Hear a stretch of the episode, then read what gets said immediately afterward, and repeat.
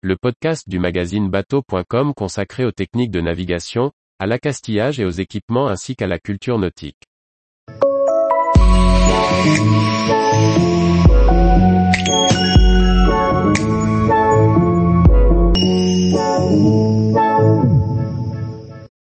Excès de vitesse au bord des côtes, quels sont les risques encourus? Par François-Xavier Ricardou. Retour d'une belle sortie en mer avec mes amis, je ne surveille pas mon speedomètre. À l'entrée du port, la gendarmerie maritime m'interpelle. Vitesse excessive dans la bande des 300 mètres.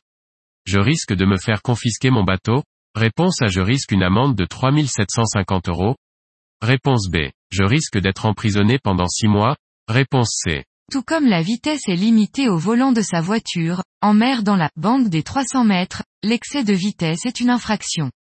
Ce délit relève de la compétence du tribunal maritime, qui a autorité pour dresser une amende. En mer, dans la bande des 300 mètres, souvent matérialisée par des bouées cylindriques jaunes, la vitesse ne doit pas dépasser 5 nœuds.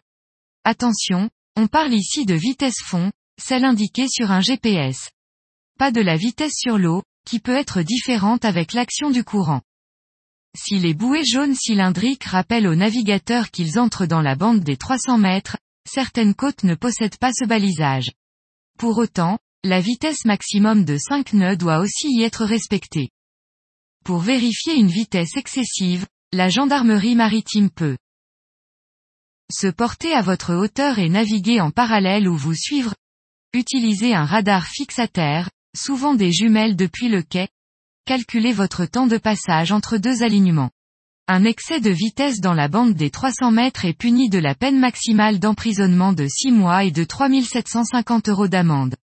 Par ailleurs, la personne qui se rend coupable d'un tel excès de vitesse peut voir son permis bateau suspendu ou retiré pour une période de 15 jours à 6 mois, voire au-delà.